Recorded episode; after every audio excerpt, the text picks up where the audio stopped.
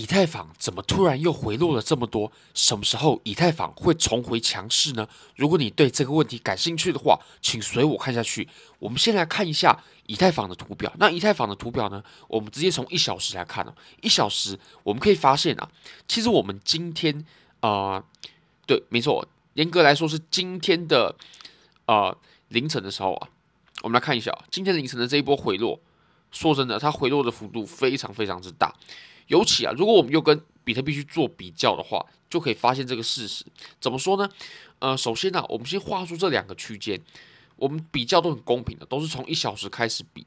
我们可以发现啊，我们前面走了一个箱体震荡，对不对？那这个箱体震荡整理完过后，它就向上突破了。不过突破过后呢，诶，它并没有在支撑上面撑住，它下破了。那它下破的这个位置啊，我们可以发现。下面的这个针尖啊，它基本上已经非常非常接近我们前面一个箱体的下缘了，对吧？那其实像这种下跌的幅度啊，呃，对于比特币来说呢，它是非常非常弱势的。怎么说呢？没关系，我们直接换到比特币的图表啊。我们直接来看比特币的图表好了，没关系，我们就直接看价格。好，我们先画出它前一个整理的箱体，它前一个整理的箱体是在这里，对不对？那么我们可以发现啊。呃，比特币在今天凌晨的时候呢，它下跌的这个低点，它跟我们前一个箱体的下缘啊，它是有非常大一段的这个差距。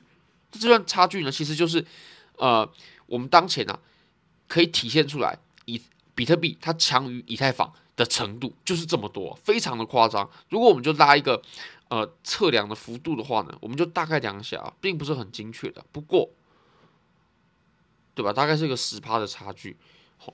那十趴的差距呢？其实我们还可以从另外一个图表呢可以看出来啊，啊，就是从以太坊对上比特币的图表。嗯，如果我们切到一小时的话，你可以发现呢，在今天凌晨的这一波下跌，对吧？它突然回落了非常多。那其实不只是一小时啊，这个图表呢，也就是。把以太坊跟比特币的强势程度啊去做相比较，我们可以发现呢，在四小时它也是走着妥妥的空头走势的，对不对？我们的高低点都在降低嘛。然后再来就是，呃，我们均线，OK，我们会看一下均线啊，这个我相信非常的明显，它在四小时它就是走着空头走势的。那其实，呃，我会认为啊，我们现在的这一波弱势啊，以太坊的弱势啊，它是有。非常大的程度啊，是跟以太坊它在我们今年二零二三年要在三月要进行的上海升级有非常大的关系。那至于说是什么关系呢？它的前因后果是什么？大家可以参考一下我在昨天所上线的那一部影片啊，那部影片其实讲的非常的详细了。我们可以看到日线的图表啊，我们。在进行下一次升级之前，我们就不妨复盘一下上一次升级的时候，我们发生了什么事情吧。那大家还记得上一次升级是什么时候吗？上一次升级是在二零二二年的九月中旬左右。OK，其实我印象很深刻啦，因为呃当时啊市场上弥漫着一股 就是大家都在做多以太坊的这种情绪，或者说看多以太坊。当时市场也是确实迎来了一波比较好的反弹。而且蛮疯狂的，我们可以看一下当时以太坊的行情。以太坊的行情呢，从这个最低点啊到最高点，大家可以看一下啊，是一百三十趴。这是，而且我们这是在熊市当中啊，在熊市当中，以太坊它反弹，它反弹逆势上涨了一百三十趴，这个是非常夸张的上涨幅度。那当然，我们自从了呃九月中旬之后，也就是升级结束过后呢，以太坊它它的。热情结束过后，就继续又重回空头走势了。我们这个时候就不妨来看一下啊，这波情绪它是在多久之前就开始反应了呢？如果我们抓最低点的话，大概大概是从这里，OK，然后一直去量到九月中旬嘛，那么大概是两三个月的时间。但如果说啊，我们就抓起涨点，就是我们前面的这个震荡箱体不看的话。我认为这个是前面的这样震荡箱体不看，这个会是比较正确的方，比较正确的方式，因为呃，这个最低点呢，它并不一定可以标示着我们这一波热情的开始，但是我们这波上涨，OK 的这个点呢，我认为它会比我们前面找的那个最低点要来得更好。那我们可以抓一下这个点啊，这个点的话呢，OK，我们就拉到九月中，也就是正式升级，大概就是两个月前，对不对？那其实同理啊，我会认为呢，我们在二零二三年三月的上海升级啊，它也会在两个月前就开始反应。那其实这种呃模式呢，我们可以在以太坊对上比特币的图表上面看，会更清晰。怎么说更清晰呢？因为这个就会消去掉比特币的波动嘛，或者说加密货币市场它的波动，它就会单纯的比较以太坊它相对于比特币的强弱程度。那这个时候呢，我们就可以画出来咯，就其实跟刚刚一样。我们这个最高点是在什么时候创出来的呢？没错，就是在九月中旬左右，就是在呃非常非常非常接近以太坊当时要升级的时候。那我们可以找到在这个点，大概在这个点嘛，就是我们依照刚刚的逻辑，这里 OK 拉到这里，对不对？我们如果说在这一段行情，在这段多头当中，我们做多比呃以太坊的话，会比比特币有多六十一趴的涨幅，非常的夸张。那这个反应的时间点呢，大概是前六十天前就开始反应，OK，疯狂是从六十天前开始的。这其实同理啊，如果说我们想看一下呃上海升级啊，它所会带来的反应的话，二零二三年的三月嘛，OK，大家都知道是三月，也确定是三月，但是它并没有说明是在三月的什么时候，它只有说会在三月的某个时间点，讲得非常的含糊。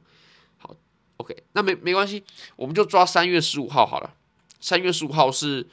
呃，它肯定会是标准差最小的嘛，对不对？OK，一组数据当中，标准标准差最小的值呢，其实就是命平均算术平均数。我们可以发现呢、呃，我们从上海升级就大概是这条白色线啊，当然它会有误差，不过这条白色线呢，它肯定是呃，就平均来说误差最小的。好，我们就从这里，我们怎么样呢？没错，我们就要往前拉两个月，大概两个月，哎，对不对？大概大概，我们可以发现，它确实就从这里开始走弱了。那我认为呢，呃，我们接下来啊，非常有可能走的就是这样子。OK，那我们到了白色线过后呢，以太坊它才会再重新选择。不过，我认为我们这一波空头走势啊，呃，在未来的这几这几十天呢，我认为是跑不掉的。所以我们在操作上啊，如果说就以短线的呃期货来说的话，当然这个短线，嗯，也不是说什么那种一小时十五分钟啊，是相对于现货是短线啊。